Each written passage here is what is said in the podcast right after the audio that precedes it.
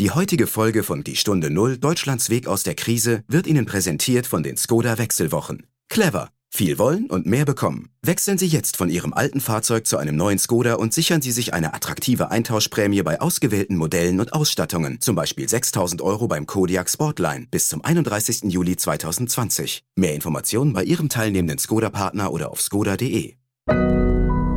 Audio Now. Die Stunde Null. Deutschlands Weg aus der Krise. Das alles zurückzudrehen und dafür zu sorgen, dass dieses Uhrwerk wieder genauso läuft, wie es vorher gelaufen ist, das dauert im Fernverkehr je nachdem so zwischen zwei bis vier Wochen, wenn Sie einen Fahrplan äh, reduzieren oder ändern. Also es ist tatsächlich so, dass wir die Lockerung ähm, auch in wachsenden Fahrgastzahlen an unseren Zügen spüren. An dem Buchungsverhalten unserer Kunden können Sie sozusagen das Spiegelbild der Gesellschaft erkennen. Der Investitionsplan wird ohne Einschränkungen ähm, beibehalten.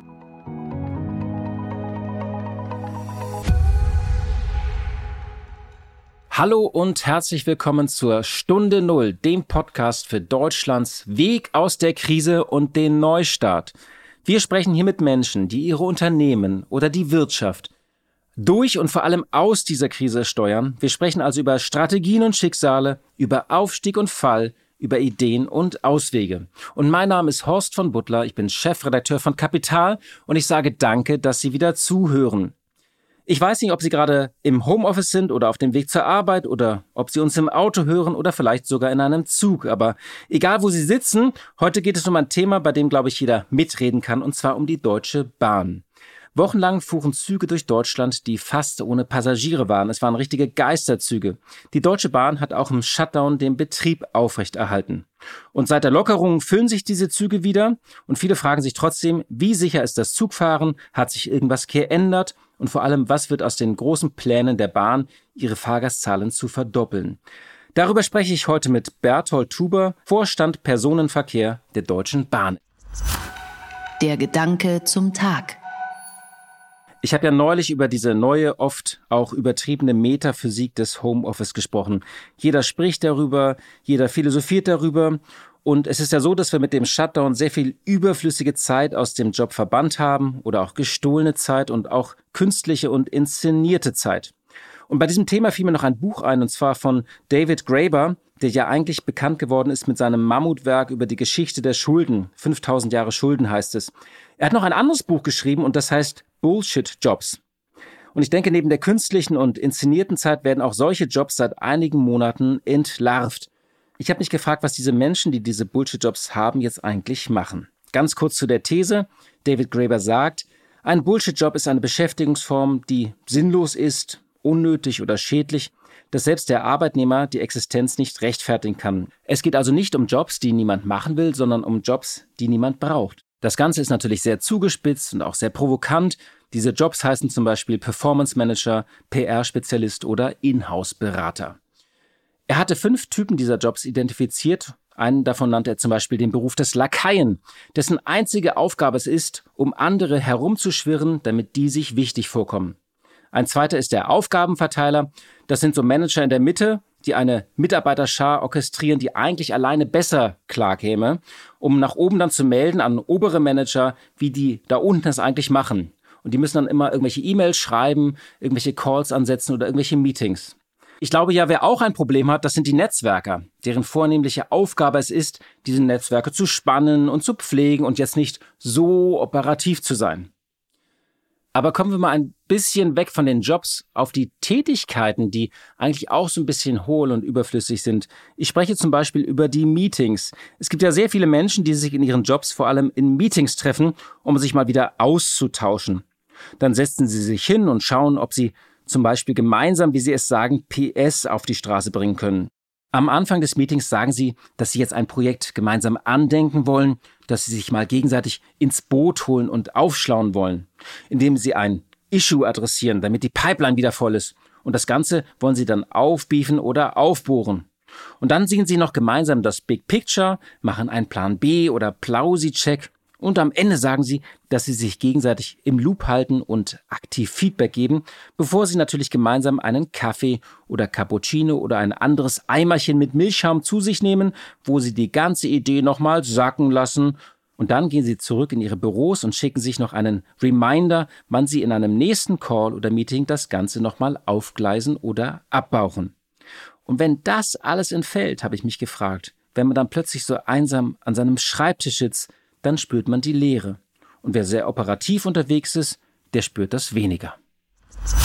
Die Stunde Null. Das Gespräch. Zu der Normalisierung gehört es ja auch, dass wir wieder mehr an Bahnhöfen und unterwegs sind, dass wir mehr verreisen, dass wir mehr Trips machen. Und für viele Menschen gehört auch dazu, dass sie wieder ins Büro pendeln. Die Züge füllen sich langsam wieder, wobei drei Viertel der Züge auch während des Shutdowns unterwegs waren, bloß mit viel weniger Passagieren. Genau genommen waren es nur 10 bis 15 Prozent Auslastung. Und natürlich hat auch die Deutsche Bahn darunter gelitten. Es gibt Schätzungen, die den wirtschaftlichen Schaden bis zum Jahr 2024 auf zwischen 11 und 13,5 Milliarden Euro taxieren.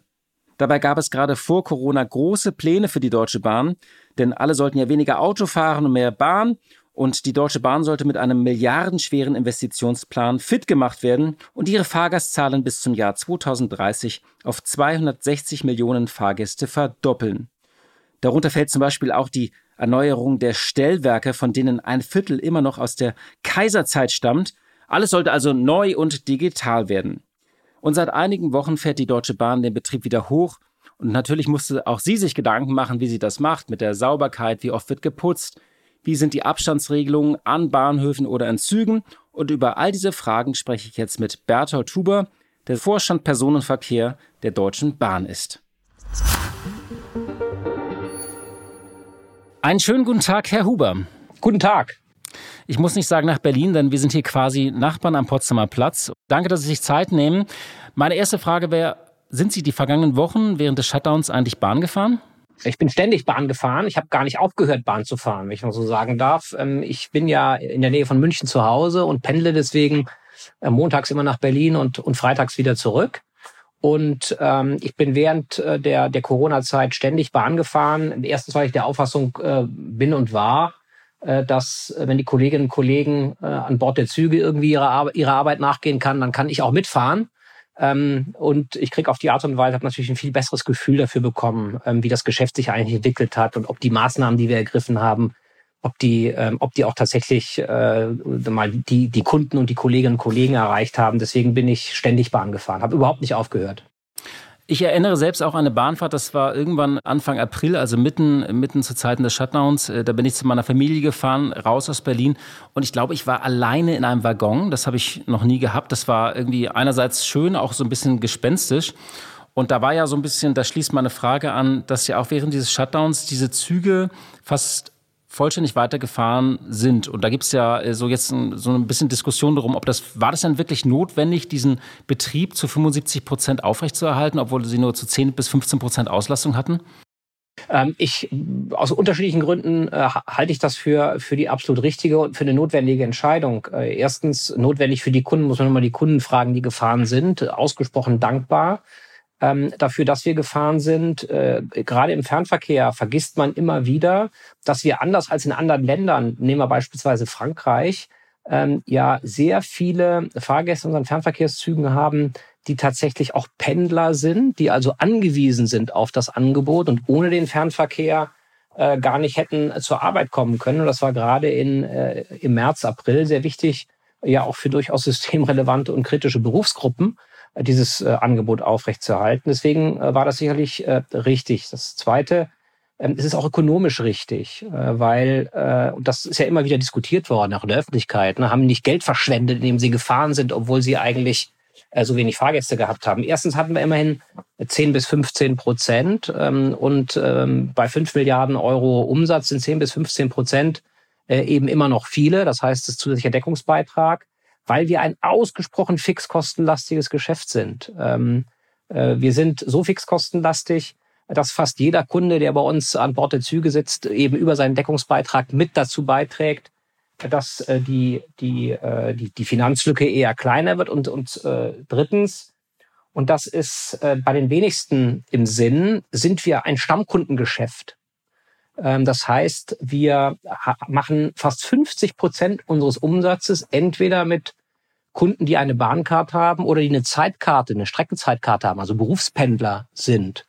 Und es ist ganz, ganz wesentlich für Stammkunden, dass die ein Angebot vorfinden, ähm, das, äh, auf das sie sich verlassen können weil sie sonst schlicht und einfach als Stammkunden verloren gehen. Und das ist das größte Risiko, was wir haben. Stellen Sie sich vor, ähm, Sie verlieren Ihre Stamm die Stammkunden Ihrer Zeitung, also die Abonnenten Ihrer Zeitung. Ähm, die werden Sie nur halten, wenn die Abonnenten sich darauf verlassen können, dass die Zeitung auch in schwierigen Zeiten von Montag bis Samstag kommt und Sie ihnen nicht sagen, also kommt vielleicht mal, vielleicht mal nicht. Und wann sie wiederkommt, wissen wir noch nicht so genau. Da sind die Abonnenten weg. Ja, das kann ich sofort verstehen, dass man Abonnenten halten will. Das ist, äh, machen wir auch seit Jahren. Wobei jetzt, das Schöne ist, die haben in dieser Krise, äh, sind die alle geblieben, die haben aufgehört zu kündigen. Das war eigentlich für uns eine ganz schöne Erfahrung. Wie schwierig ist es denn jetzt, das System als Ganzes wieder hochzufahren auf 100 Prozent? Also welche Herausforderungen haben Sie da? Na, das, das Schwierige ähm, ist, dass Sie, ähm, ja, wenn Sie einen Fahrplan äh, reduzieren oder ändern, Sie sich ja vorstellen müssen, dass Sie die gesamten Fahrzeugumläufe, also die Art und Weise, wie die, die Züge durch die Republik fahren, ähm, wie die eigentlich, ähm, dass sie alle geändert werden müssen, dass sie alle Schichten ändern müssen, also Personalschichten und dass sie vor allem auch die Zuführung äh, zur Werkstatt der Fahrzeuge anpassen müssen und das alles zurückzudrehen und dafür zu sorgen, dass dieses Uhrwerk wieder genauso läuft, wie es vorher gelaufen ist, das dauert im Fernverkehr je nachdem so zwischen zwei bis vier Wochen. Ähm, das braucht man in etwa. Ähm, aber wir haben ähm, beim Runterfahren uns bemüht, ähm, einzelne Module runterzufahren, also es modulartig runterzufahren, sodass wir es modulartig wieder hochfahren können, dass uns das im Moment äh, ganz gut gelingt. Das heißt, nur um das nochmal zu verstehen, also gibt es dann so einzelne Regionen, die dann alles das für sich machen oder gibt es da so einen Masterplan, der irgendwo hängt? Im Fernverkehr gibt es einen Masterplan, äh, der irgendwo hängt. Das wird der Fernverkehr ist ein absolut zentral gesteuertes Geschäft. Äh, ich sage immer etwas vereinfachend, das ist wie eine bundesweit operierende S-Bahn, betrieblich, also von der Produktionsstruktur, zentral organisiert. Das heißt, ähm, das wird absolut zentral gesteuert. Mhm. Viele Unternehmen haben mir in den vergangenen Wochen hier im Podcast erzählt, dass sie die Zeit auch so ein bisschen genutzt haben, so manche für, für, für den Hausputz oder gesagt haben, wir haben mal ein bisschen aufgeräumt oder unsere Software abgedatet. Konnte die Bahn denn auch irgendwie diese Zeit nutzen, irgendwie defekte ICEs reparieren oder irgendetwas anderes tun? Ja, das haben wir gemacht. Äh, wir haben genau das Gleiche gemacht wie viele andere Unternehmen offensichtlich auch, insbesondere unsere ICEs ähm, die wir nicht mehr gebraucht haben, weil wir eben doch immerhin um 25 Prozent reduziert haben. Das darf man ja nicht vergessen. Wir sind 75 Prozent des Angebots gefahren. Haben wir tatsächlich, ähm, bei denen haben wir bestimmte Instandhaltungsarbeiten durchführen lassen, die sehr langwierig sind, also die ähm, dazu führen, dass die ICEs sehr lange stehen müssen, ähm, um diese Arbeiten durchführen zu können, was man im laufenden Betrieb eben nicht kann, weil wir die Züge draußen brauchen. Deswegen haben wir zahlreiche Arbeiten erledigt ähm, und gemacht, die wir ohne diese Standzeiten, ohne Corona nicht hätten in dieser Art und Weise machen können. Mhm. Sie haben eben die Pendler erwähnt und auch die Leute mit Zeitkarten oder der Bahncard 100. Sind die jetzt alle der Bahn treu geblieben oder gab es da auch irgendwelche, die gesagt haben, ich möchte jetzt für die Zeit das Geld zurückhaben, weil ich bin gar nicht gependelt oder ich sitze jetzt seit zwei Monaten im Homeoffice? Wir haben ja, äh, sag mal, relativ umfangreiche Kulanzregelungen übrigens auch für unsere Stammkunden ähm, ins Leben gerufen und ähm, unsere Stammkunden, und das haben Sie gerade eben auch gesagt, äh, hätte Sie sehr gefreut, sind uns erstaunlich treu geblieben. Ähm, auch weil wir ihnen eben deutlich gemacht haben, ähm, wir erhalten das Angebot für dich aufrecht und du kannst potenziell immer fahren, auch wenn es vielleicht weniger Reiseanlässe angibt, äh, gibt. Und das, das haben die, ähm, haben die Stammkunden ähm, uns, uns hoch angerechnet. Deswegen haben wir einen, wirklich den über, ganz überwiegenden Teil unserer Stammkunden äh, an Bord halten können, um das mal sinnbildlich auszudrücken. Nun ist es ja so, wir haben seit vier Wochen ist der, der, der Shutdown beendet. Äh, man sieht, die Cafés füllen sich so ein bisschen wieder. Ähm, also insgesamt kehrt das Leben zurück in manche Fußgängerzone vielleicht auch mehr, als man sich wünschen möchte. Wie ist das denn an den Bahnhöfen und in den Zügen? Also man kennt ja auch viele überfüllte Züge, so der berühmte Freitagnachmittag. Sind die Menschen noch eher zögerlich oder äh, ist das schon ein bisschen wie früher? Wie würden Sie das beschreiben?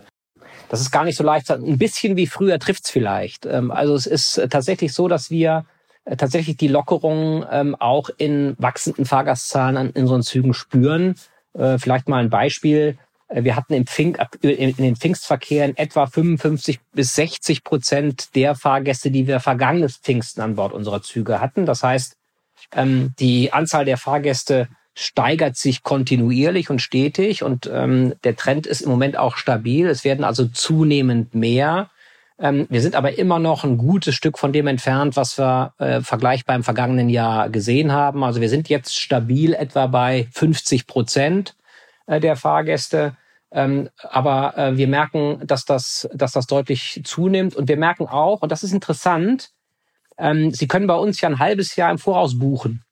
Und zu den schwierigen Corona-Zeiten haben die haben die Kunden nie länger als maximal fünf, sechs Tage im Voraus gebucht, weil sie ja überhaupt nicht wussten, geht's eigentlich weiter oder nicht, kommt vielleicht ein zweiter Schatten, man, man weiß ja nichts. Die Unsicherheit war sehr groß. Und ich sage immer, das Buchungs an dem Buchungsverhalten unserer Kunden können sie sozusagen das Spiegelbild ähm, der Gesellschaft äh, erkennen. Ach, wie viel Zukunft die überhaupt planen, nicht? Ja, ja genau. Die, und die, die, die Buchungen werden äh, zunehmend langfristiger. Ja, also die Leute planen mittlerweile wieder 14 Tage, drei Wochen, manche sogar vier Wochen im Voraus. Das heißt, es scheint sich eine zunehmende Sicherheit äh, unter den Menschen ähm, wieder äh, auszubreiten, die auch dazu führt, dass sie langfristiger im Voraus buchen. Deswegen bin ich ganz zuversichtlich, dass wir, sagen wir, sukzessive ähm, die Fahrgäste, die wir mal gesehen haben, ähm, auch wiedersehen werden im Fernverkehr.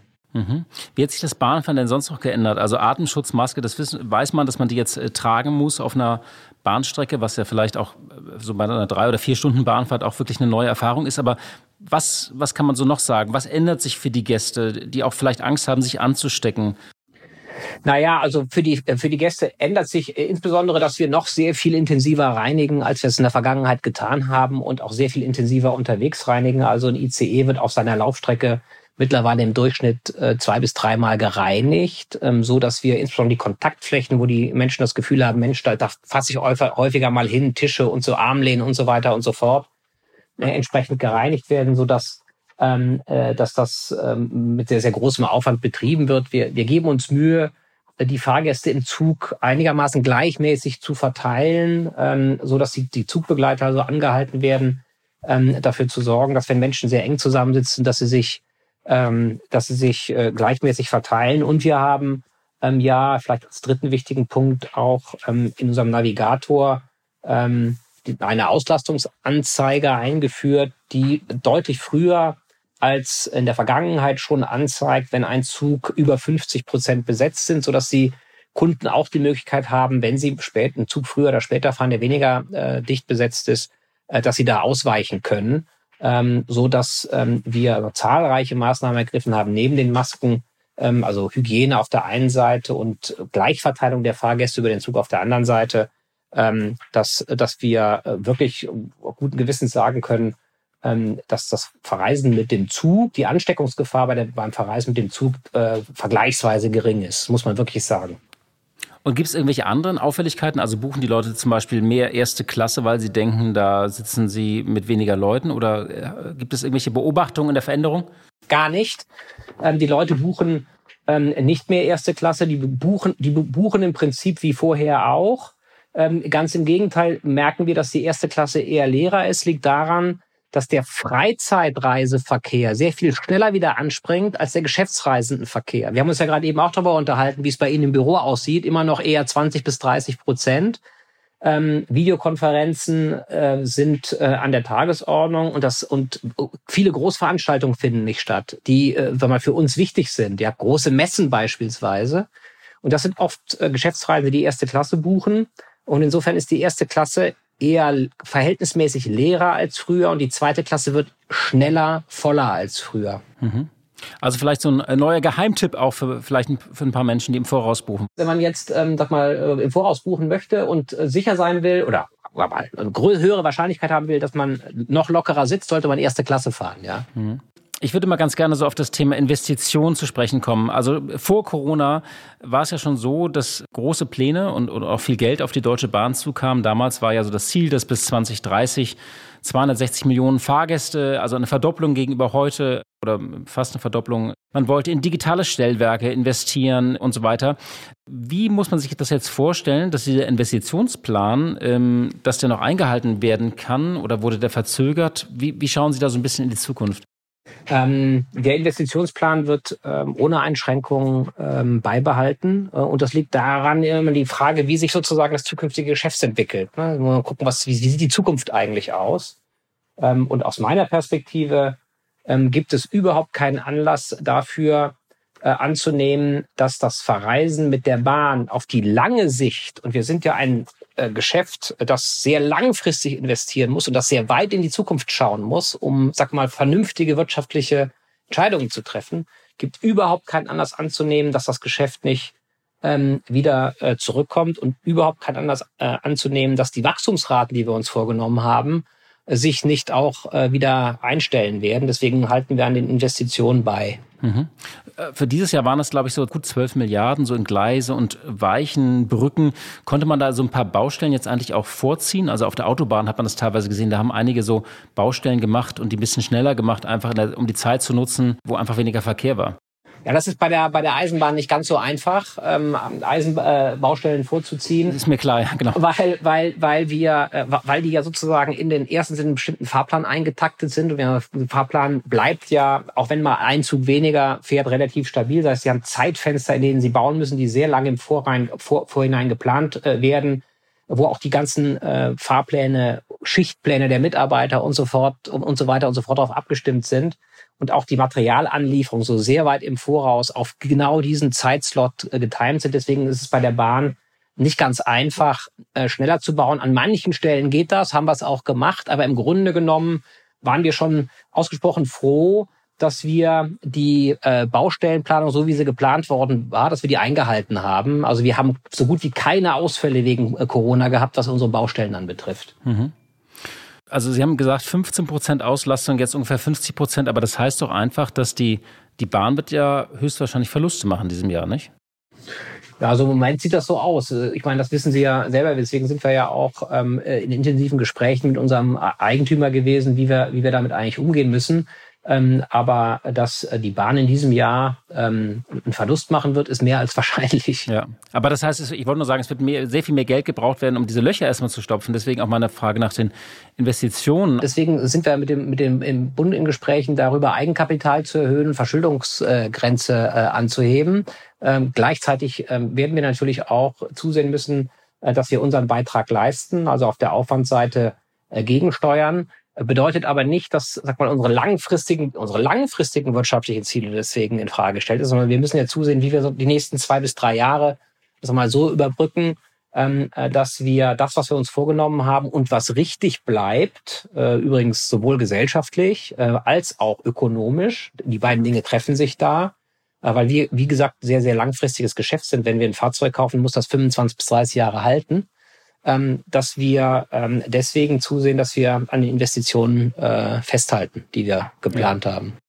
Das heißt, es musste jetzt kein ICE oder so abbestellt werden, oder? Nein, überhaupt nicht, ganz und gar nicht. Wir haben nichts, nichts, was Fahrzeuginvestitionen anbetrifft, angehalten. Ist ja auch nicht schlimm. Also die im Flugverkehr reden die schon mit Airbus und Boeing, ob man nicht so ein paar Maschinen da vielleicht später anschafft. Nee, das äh, würden wir äh, würden wir auch tun, ähm, wenn wir nicht der, der Überzeugung wären, äh, dass wir die Fahrzeuge äh, brauchen würden. Und schauen Sie, wenn ich heute ein Fahrzeug bestelle, äh, einen Zug bestelle, ähm, dann kommt der frühestens in zwei bis drei Jahren, ähm, gegebenenfalls auch erst in fünf. Und dass wir in fünf Jahren oder in, in drei bis fünf Jahren die Kapazitäten brauchen, die wir ähm, vor Corona äh, für in drei bis fünf Jahren geplant haben, dessen bin ich mir sicher. Mhm.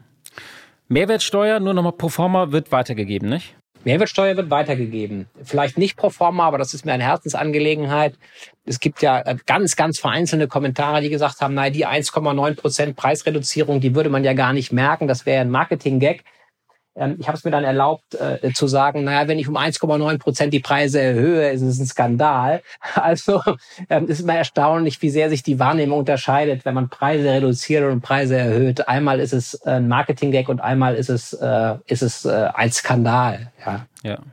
Um das Thema Geld abzuschließen, gibt es denn irgendwo noch Sparpotenzial, wo Sie gesagt haben, naja, wir müssen hier und da doch noch irgendetwas einsparen? Ähm, oder wo Sie es sagen, ergeben sich ein paar Dinge äh, ganz, ganz automatisch äh, da, natürlich schon daraus, dass wir, ähm, äh, dass wir äh, jetzt weniger gefahren sind. Ähm, das muss man schon sagen. Also wir haben natürlich erstmal zugesehen, dass wir ähm, an, an Arbeitszeitkonten, Überzeitkonten, Urlaubsansprüche äh, und so weiter und so fort konsequent zurückgeführt haben also dass wir hier im Personalaufwand, ohne dass wir da ähm, irgendwie in irgendwelche tarifvertraglichen Bedingungen eingreifen mussten, sowohl im Verwaltungsbereich wie übrigens bei den Kolleginnen und Kollegen vor Ort, äh, dass wir da äh, Kosten gespart haben. Aber es geht natürlich darüber hinaus, auch das äh, muss man deutlich sagen. Natürlich müssen wir uns Gedanken machen. Deswegen gibt es ja auch das Bündnis für unsere Bahn, ähm, Unternehmen, Arbeitnehmervertreter und Anteilseigner zusammen, ähm, wie wir eigentlich dafür sorgen können, dass wir einen Teil ähm, des wirtschaftlichen Problems, was mit Corona verbunden ist,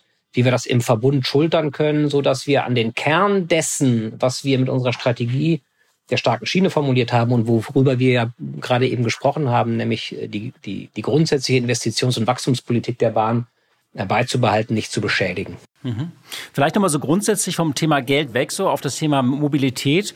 Könnte sich das durch Corona irgendwie doch noch anders verändern, als man vermutet hatte? Also davor haben wir ja vor allem diskutiert irgendwie über diese nahtlose Mobilität. Carsharing war ein Thema oder wir sind mit Elektrorollern rumgefahren und ähm, alle bastelten an einer App, die am besten alles abbildet, dass ich sowohl Züge nutzen kann als auch Autos nutzen kann. Das war ja so das große Thema der Mobilität. Und die Frage wäre, könnte sich das jetzt alles durch Corona, wenn uns das zwei, drei Jahre beschäftigt, nochmal verändern? Könnte sich das Mobilitätsverhalten der Deutschen doch zwei, drei Jahre ändern? Gäbe es eine Möglichkeit oder haben Sie darüber nachgedacht? Intensiv haben wir, haben wir darüber nachgedacht. Ähm, und wenn wir mal äh, davon ausgehen, dass, ähm, äh, dass Corona länger als zwei bis drei Jahre bleibt, dann äh, kann man überhaupt nicht ausschließen, dass es mal strukturelle, strukturelle Verschiebungen gibt. Die ganz großen Trends werden aber bleiben und, und Corona überdauern. Und das, das darf man, glaube ich, nicht, nicht, nicht unterschätzen oder vernachlässigen. Wir denken ja, man lebt ja immer so im Moment, nicht? Und man interpretiert die Welt immer aus dem Augenblick und der Augenblick ist Corona und man vergisst ja äh, drumherum, dass sich ansonsten äh, nicht viel geändert hat. Ähm, also die äh, Verkehrsprobleme äh, des Individualverkehrs werden bleiben, nehmen im Moment eher zu, wenn immer mehr Leute mit dem Auto fahren. Wir merken jetzt schon, ähm, dass es viele äh, Menschen gibt, äh, die im Stau stehen und sagen, um Gottes Willen, hoffentlich ist das bald vorbei. Das eine. Das zweite, äh, die Umweltprobleme werden bleiben und nicht gehen. Ähm, die werden durch Corona ähm, nicht gelöst. Und insofern bleiben die, die, die, die ganz langfristigen Trends äh, werden, werden bleiben. Und Corona ähm, wird, ich würde mal prophezeien, gehen, ähm, jedenfalls äh, deutlich weniger dominant sein, als, als es heute ist. Und wenn es einen Impfstoff gibt oder eine wirkungsvolle Medikation ohnehin. Und deswegen bin ich mir ganz, ganz sicher, und das, äh, sag mal, das grundsätzliche Mobilitätsverhalten oder die Trends des Mobilitätsverhaltens ähm, bleiben, vielleicht sogar eher verstärkt werden ähm, weil das Umweltbewusstsein übrigens auch nach Corona, wenn man mal über Corona nachdenkt, gibt es ja auch viele Hypothesen, äh, dass das durchaus auch umweltinduziert ist, ähm, also dass auch Lebensräume für, sag mal, äh, einfach vernichtet, zunehmend vernichtet werden auf die Art und Weise, ähm, sag mal, Menschen, Menschen und Tieren auf eine Art und Weise zusammenkommen, äh, die, die, die, die, was in der Vergangenheit nicht der Fall gewesen ist. Das Umweltargument wird und der Umwelt, der Umweltgedanke wird, äh, wird, wird Platz greifen. Und deswegen sind wir der felsenfesten Überzeugung, bin ich der felsenfesten Überzeugung, das Mobilitätsverhalten, Trends des Mobilitätsverhaltens sich grundlegend durch Corona ähm, am Ende eher in die Richtung des, äh, auch wenn das jetzt widersprüchlich erscheinen mag, öffentlichen Verkehrs äh, wenden wird. Ja. Dann zum Abschluss noch mal eine Frage. Alle sehen sich ja nach der neuen Normalität. Können wir uns darauf verlassen, dass, wenn alles wieder normal ist, die ICEs auch in umgekehrter Wagenreihung einfahren? Ähm, ich Folgendes sagen. Also ich werde nie ausschließen, dass ICEs auch in umgekehrter Wagenreihung einfahren. Ja, ich habe ja Sehnsucht danach, dass sie wieder umgekehrt reinfahren. Nach dieser Ansage hat man ja Sehnsucht praktisch wieder. Das meinte ich. Ja, ja, eben. Ja, ich, das ist ja so. Ja, deswegen sage ich ja. Also ich werde deswegen sage ich, ich will nicht ausschließen, dass sie auch in Zukunft umgekehrt einfahren und dass sie diese die Ansage, dass der Zug in veränderter Wagenreihung einfährt, dass sie in Zukunft auch hören können, also dass sie auf Gewohntes nicht verzichten müssen. Ähm, das wird äh, immer so sein, ähm, weil wenn wir eine Störung auf der Strecke haben und der Zug äh, an einer bestimmten Stelle Kopf, also in einen Kopfbahnhof fährt, wo er sonst nicht reingefahren wäre, oder umgekehrt in einen Kopfbahnhof nicht reinfährt, in den er reingefahren wäre, kommt der umgekehrt gereiht im nächsten Bahnhof an. Das werden wir nicht verhindern. Das heißt, sie werden auf die Ansage nicht verzichten, nicht gänzlich verzichten müssen, auch wenn wir sie so, so, so selten wie möglich hören wollen. Nein, ich habe sie tatsächlich vermisst, kann ich sagen. Das glaube ich, das glaube ich. Es gibt viele Leute, die uns das schreiben. Also es gibt tatsächlich viele Leute, die sagen, Mensch, wir haben ja so über euch geschimpft, aber irgendwie vermissen wir es ja auch. Ähm, die Leute vermissen ja auch, dass es was gibt, worüber sie schimpfen können. Also insofern ist es tatsächlich so, dass äh, viele so diesen, die, die, die, die, so den Alltag mit der Bahn, der nicht immer ganz reibungslos äh, verläuft, dass sie den tatsächlich vermissen, ja. Ja. Herr Huber, ich danke Ihnen sehr für das Gespräch. Ja, ich danke Ihnen. War mir ein Vergnügen. Tschüss. Tschüss. Die gute Idee. Die gute Idee kommt heute von unseren Nachbarn aus Österreich. Dort hat die Heron Innovationsfactory ein eigenes Gerät entwickelt, die den Mitarbeitern helfen soll, auf den Mindestabstand zu achten. Safety heißt das Ganze. Es schreibt sich hinten mit DI und steht für Safe Distance Control. Und dieses Gerät weist die Mitarbeiter durch kleine optische und akustische Signale darauf hin, wenn sie den Mindestabstand von 1,5 Metern unterschreiten. Und außerdem wird gespeichert, mit welchen anderen Geräten man innerhalb der letzten zwei Wochen Kontakt hatte, um im Fall einer Infektion die Mitarbeiter in Quarantäne schicken zu können. Und wie das Ganze läuft und wie es zu der Idee kam, erklärt uns Christian Beer. Er ist Gründer, Inhaber und Geschäftsführer der Heron Innovationsfactory. Also wie wir auf das Produkt gekommen sind, ist folgendermaßen, wir haben intern die Mitarbeiter und uns selber beobachtet und haben dann relativ schnell festgestellt, dass diese Verhaltensmuster, die wir seit Jahrhunderten, Jahrtausenden haben, was der Abstand betrifft in der Kommunikation, nicht so schnell ändern werden. Und dann war die Idee, äh, ideal wäre, wenn es irgendwas geben würde, wo uns darauf hinweist, dass wir zu nahe sind, weil im Laufe des Gesprächs in der Intensität verringere ich den Abstand wieder und ich merke es nicht. Und da haben wir gesagt, ein kleines optisches oder akustisches Signal würde dir helfen, den, den Schritt wieder zurückzumachen. Das war die eine, der eine Gedanke. Und der zweite war, und jetzt wäre es noch ideal, wenn wir wissen würden, auch nach zwei Wochen noch, mit wem hatte ich nahen Kontakt, also mit wem war ich zu nahe beieinander weil das ich natürlich nach zehn Tagen nicht mehr weiß, mit wem ich gesprochen habe und schon gar nicht, ob ich zu nah war mit der Person. Dann wollten wir das auch mit der App, natürlich mit dem Handy offensichtlich. In manchen Betrieben ist zwar Handy nicht erlaubt, aber wir haben dann gesagt, ja, bei uns wäre es kein Problem. Äh, aber dann sind wir sehr, sehr schnell draufgekommen, dass die Technologie dazu nicht geeignet ist. Also es wird nie funktionieren, weil ich die Handhabung vom, vom Handy ist in der Hosentasche, Jackentasche oder in der Handtasche bei der Dame vielleicht oder ich habe es gar nicht dabei oder ich habe Strommodus oder ich habe App abgeschaltet. Unterschiedliche Technologien, unterschiedliche Hersteller. Haben wir schnell festgestellt, das wird nie funktionieren. Dann ist die Idee entstanden, okay, was wäre, wenn wir ein Gerät entwickeln würden? Und dann haben wir gesagt, komm, wir bauen unseren Prototyp mit unserer Know-how im Unternehmen, müssten wir das relativ schnell zusammenbringen.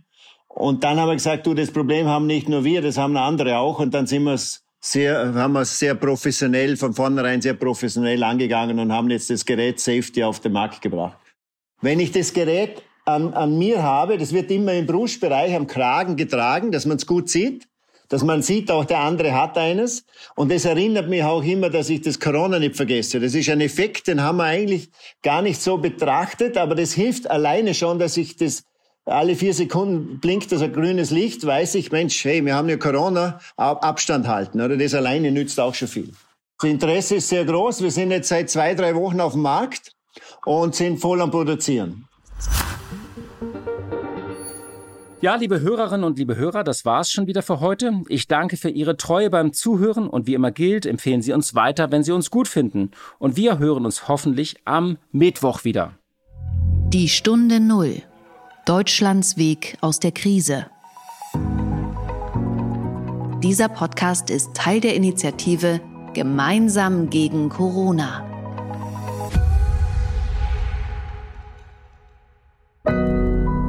Audio Now.